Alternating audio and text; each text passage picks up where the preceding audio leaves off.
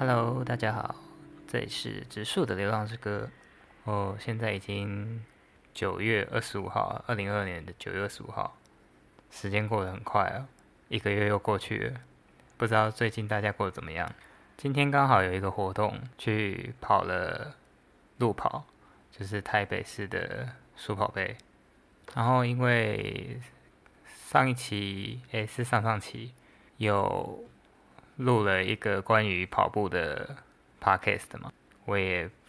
从那时候开始，应该说从七月底开始就很认真的在练跑步，因为想要跑得更快。其实说穿了是，我前阵子因为被自己的小学同学激励到，他是个很厉害的人，他最近在亚锦赛拿到了超马的冠军，她是一个女生。就是一个强者，我小学同学的概念。然后那是七月初的事情，然后刚好我在四月的时候有去参加他办的一个不是活动，路跑的团体，就跑团呢。所以那时候就刚好有机会跟他一起跑步，然后也有聊了一些近况啊，因为其实我们。是小学同学，然后也是高中同学，但其实我们在高中毕业之后就再也没有见过面了，所以其实是暌违了十几年又重新见到对方。然后我们在开始跑步之后的过程中，他也有教我说怎么去注意一些细节跟一些基本动作，所以我也学到了一些关于跑步外的一些知识，就是。它不是那么单纯的事情，可以有很多部分可以去注意。那时候是四月，然后那那那时候后来没多久，疫情就变得很严重了，所以后来我也没有再去参加他的跑团，就是自己练习为主。那我觉得其实要闲聊，比如说我日常生活中跟人家闲聊的时候，其实没有这么困难。可是不知道为什么每次要录 podcast 的时候，就是会觉得。因为这个东西会录下来被别人听到，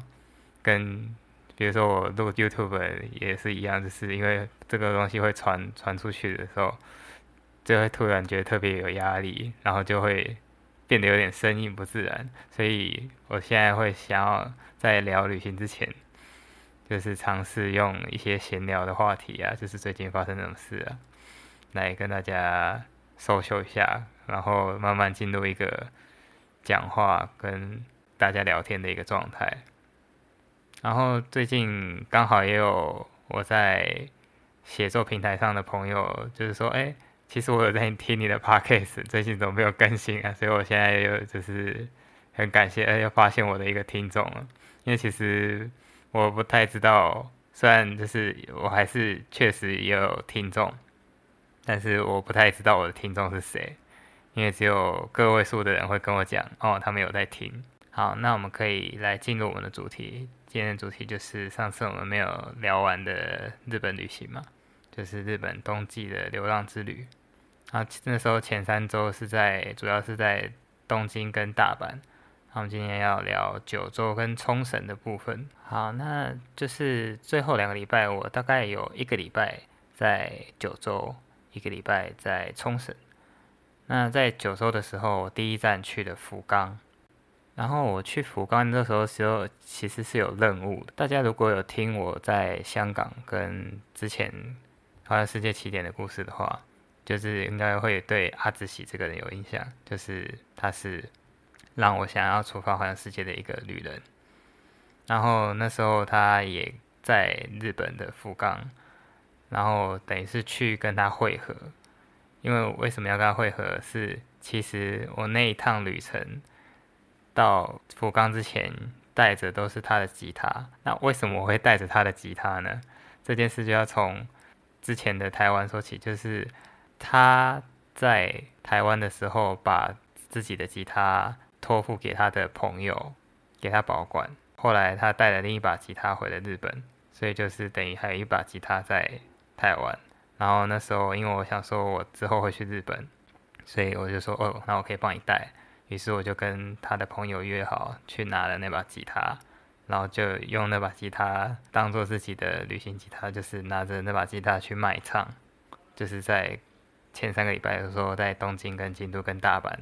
带的都是阿兹西的吉他，所以我到福冈就是要为了把这把吉他还给他。那还给他之后呢，我不就没有吉他了吗？然后，所以那时候我有跟我在东京就是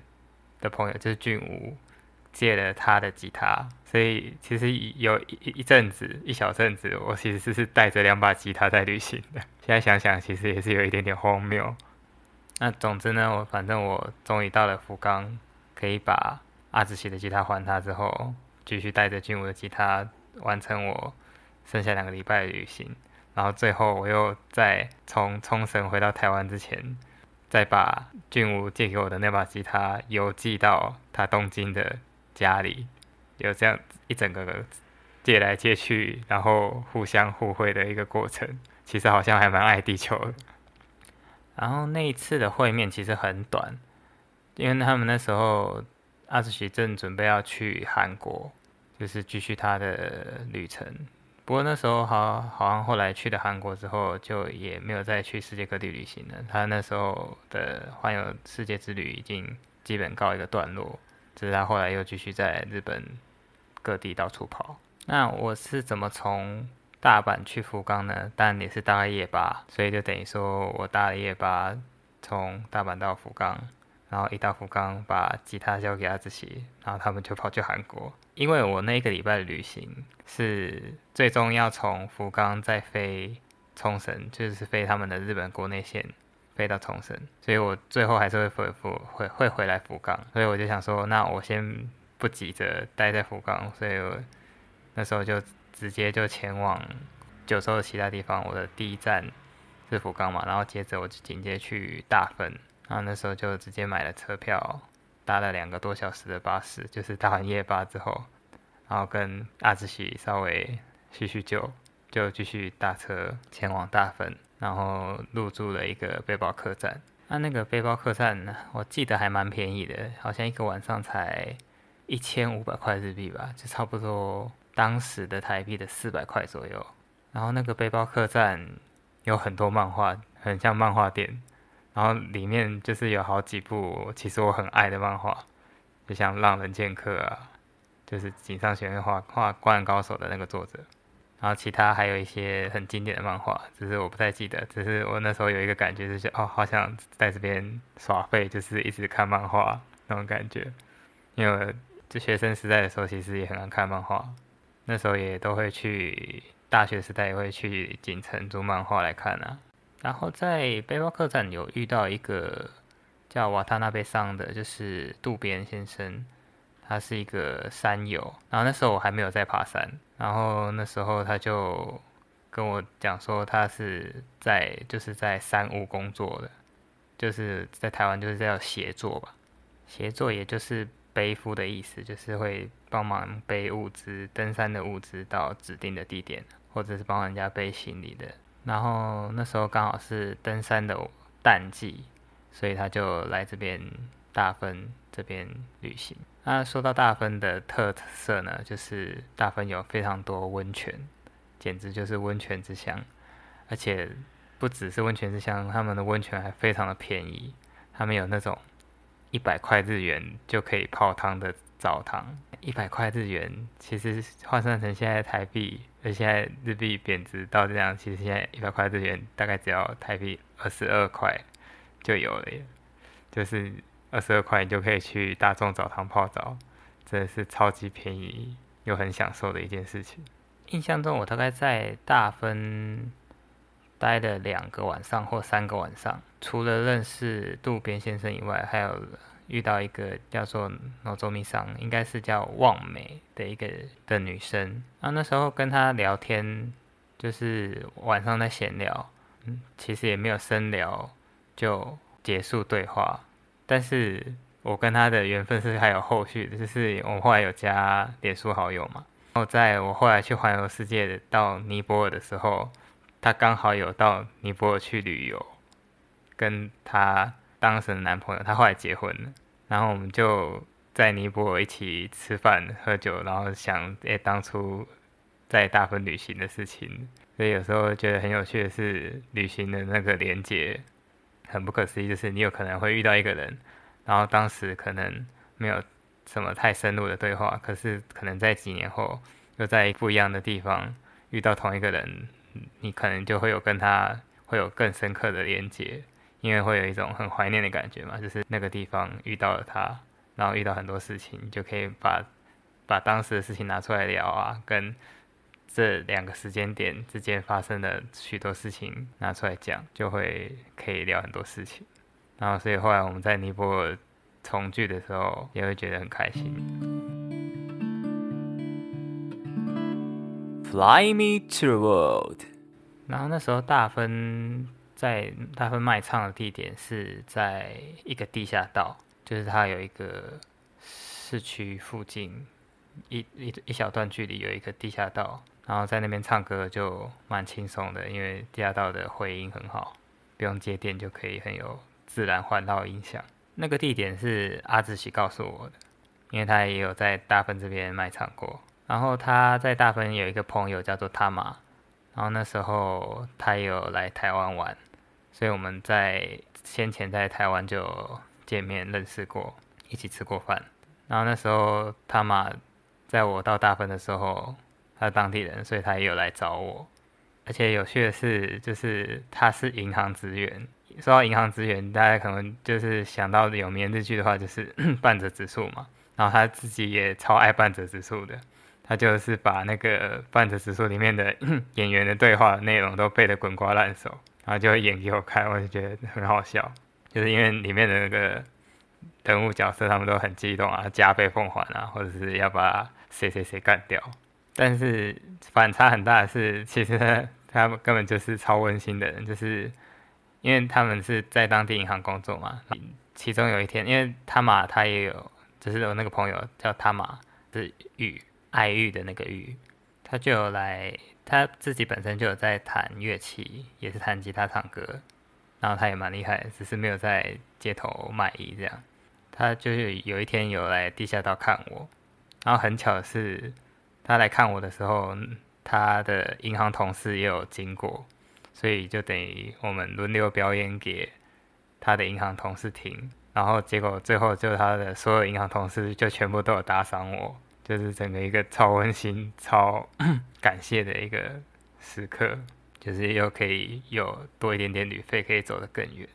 然后我就跟他妈说，因为我要去熊本找另外一个朋友，所以就是我隔天就要出发去熊本。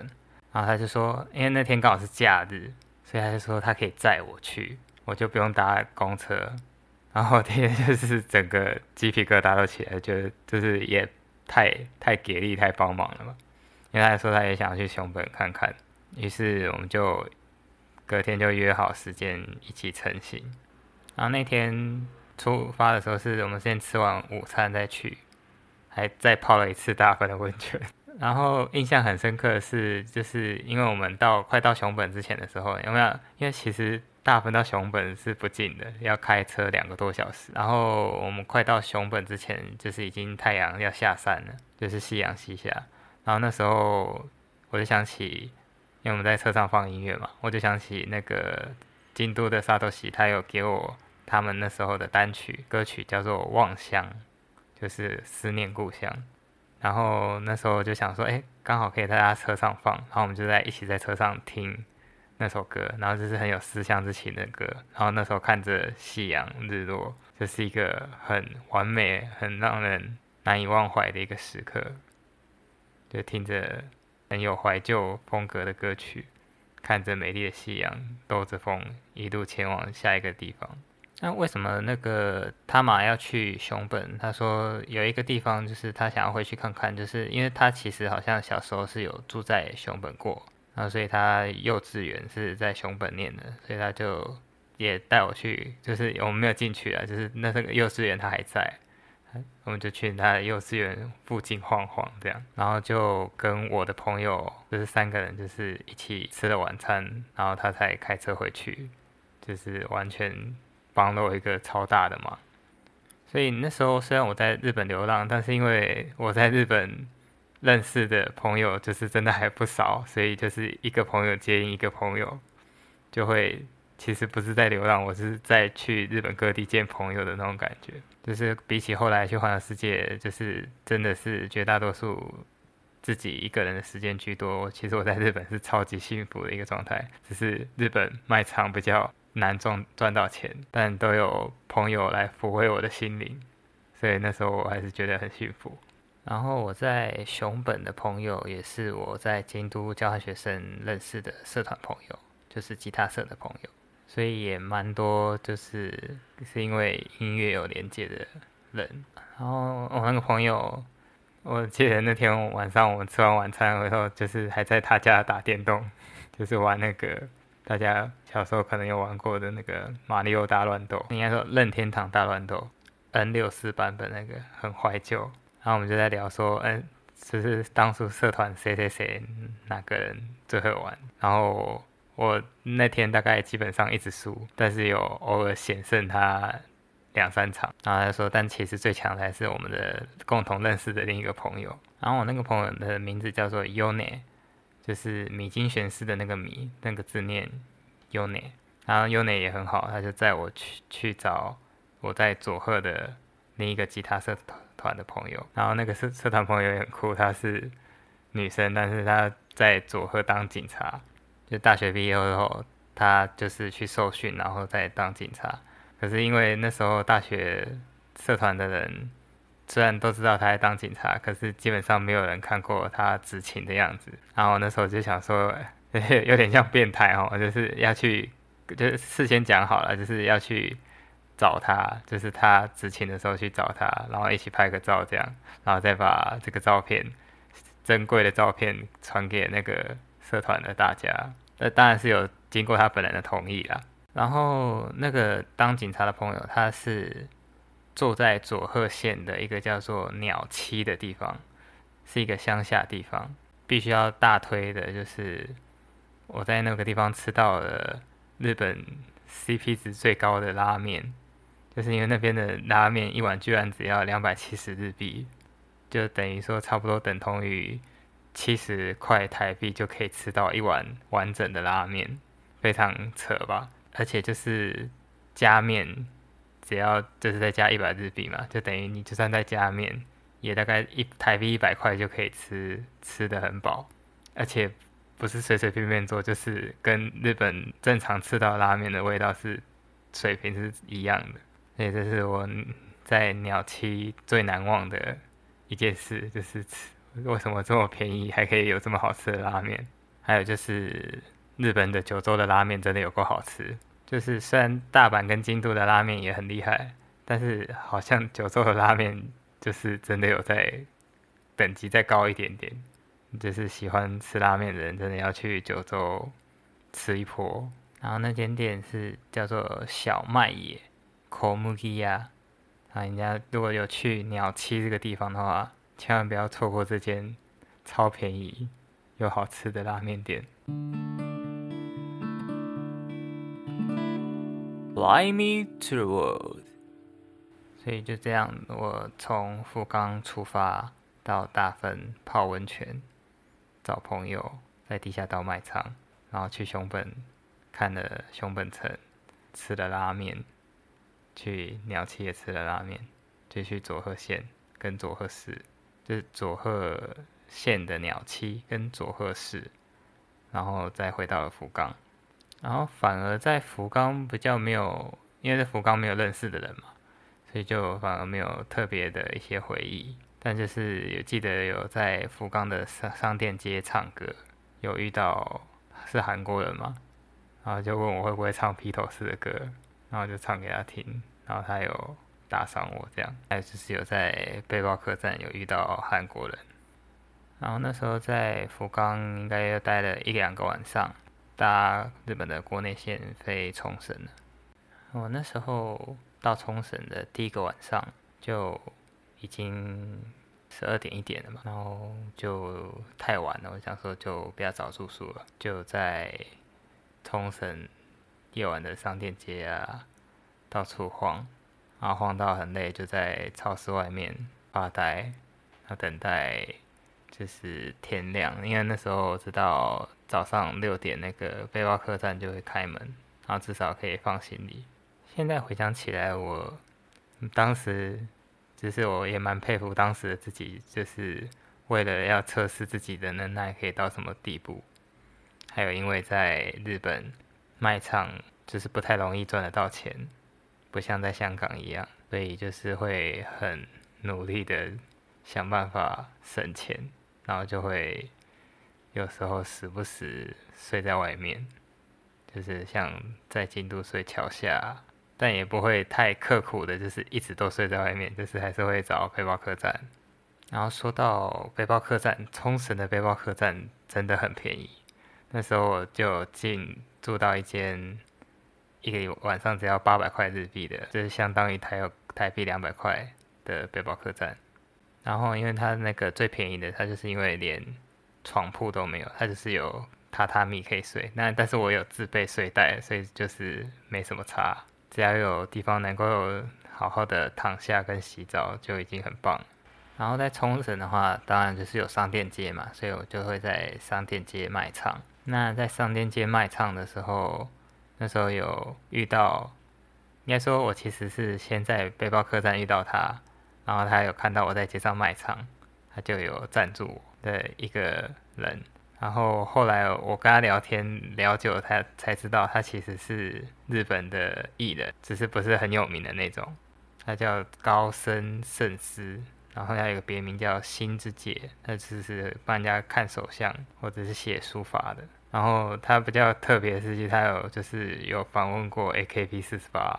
就是应该是我第一次在日本遇到日本的艺人，虽然不是特别有名的那种，但就是蛮特别的。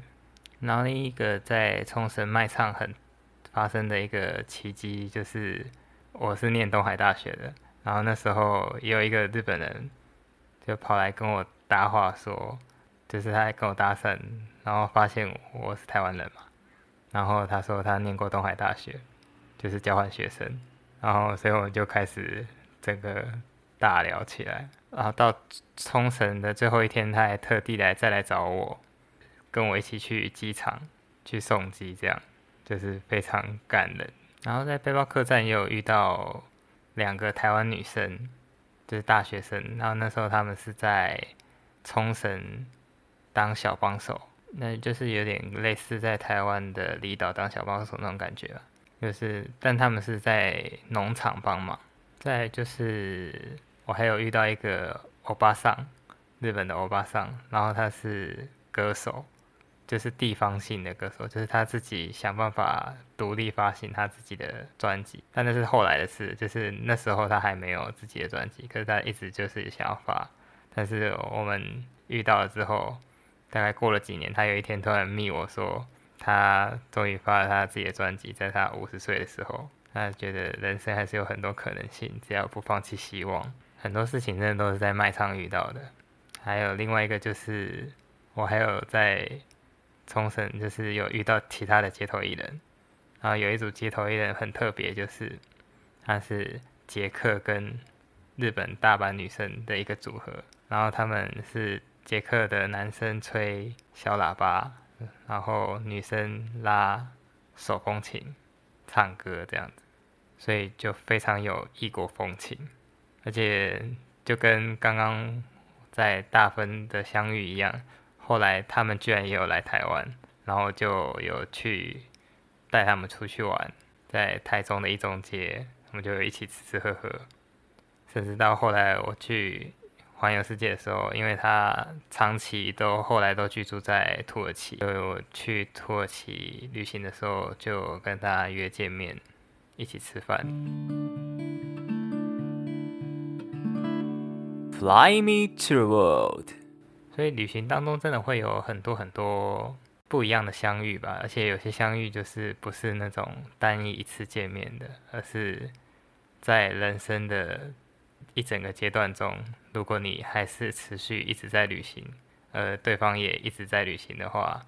就是你们总会在路上再次相见。我觉得这是就是同样身为旅人的一种共鸣感很强的一个时刻跟我们一直在旅行的人才会很明白的一种心情吧，就是我们好像比一般人更能懂得珍惜缘分啊，或是珍惜当下。但其实生活中我们也可以做到这些事情啊，只是会比较没有那么容易，因为我们过着日复一日一样的生活的时候，我们常常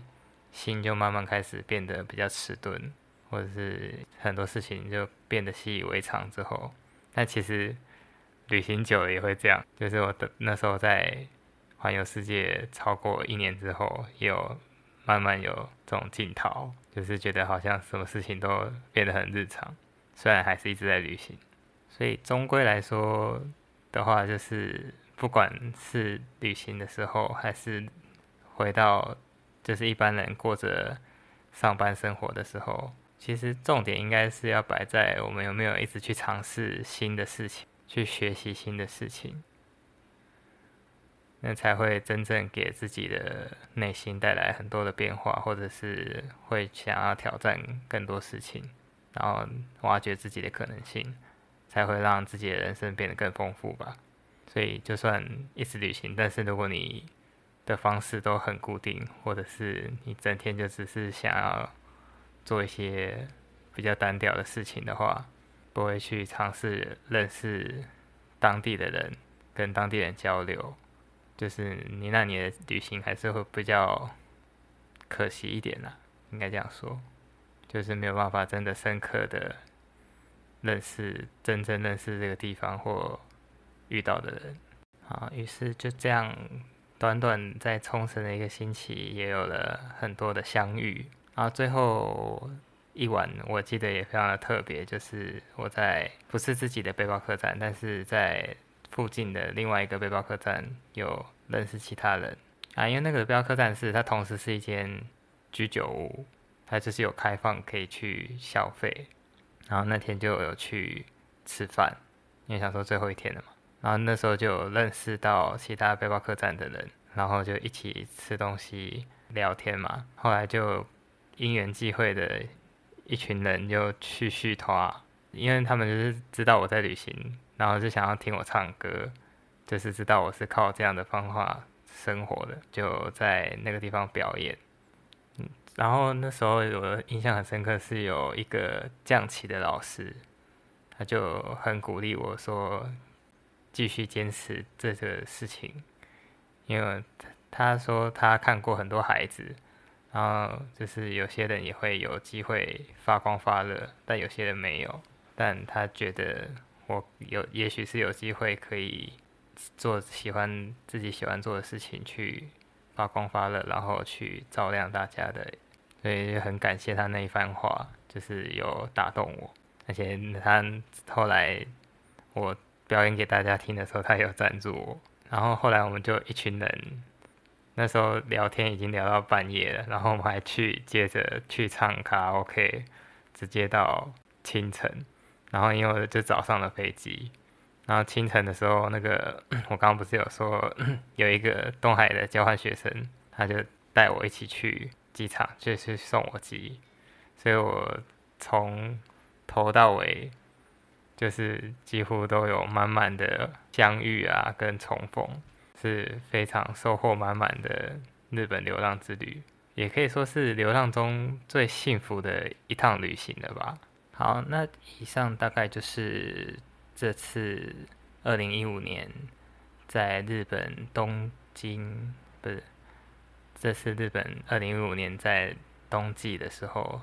的流浪旅行，它整整三十五天，横跨东京、大阪、京都到福冈、熊本、大分、佐贺，最后到冲绳的一个旅行。然后我记得大概总共花了。大概总共花了三万五千块左右吧，就是差不多一天一千块的概念，就是含食宿跟机票所有的行程这样子。但我没有去什么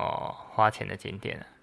比较多可能就是吃吃喝喝吧。当然也会去一些地方逛逛，但这是基本上是免钱的那种比较多。好，那就是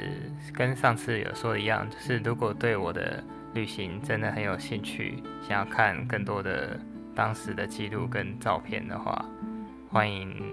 来追踪我的脸书粉钻。但是那个日本旅行的话，可能要从我个人的脸书黑川指数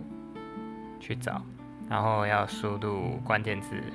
日本，然后加 D A Y，就可以找到我当时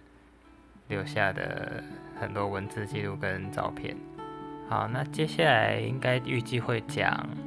我二零一五年后续去澳洲打工度假的一整个历程。那再请大家敬请期待了。那我们就再下下次再见喽，拜拜。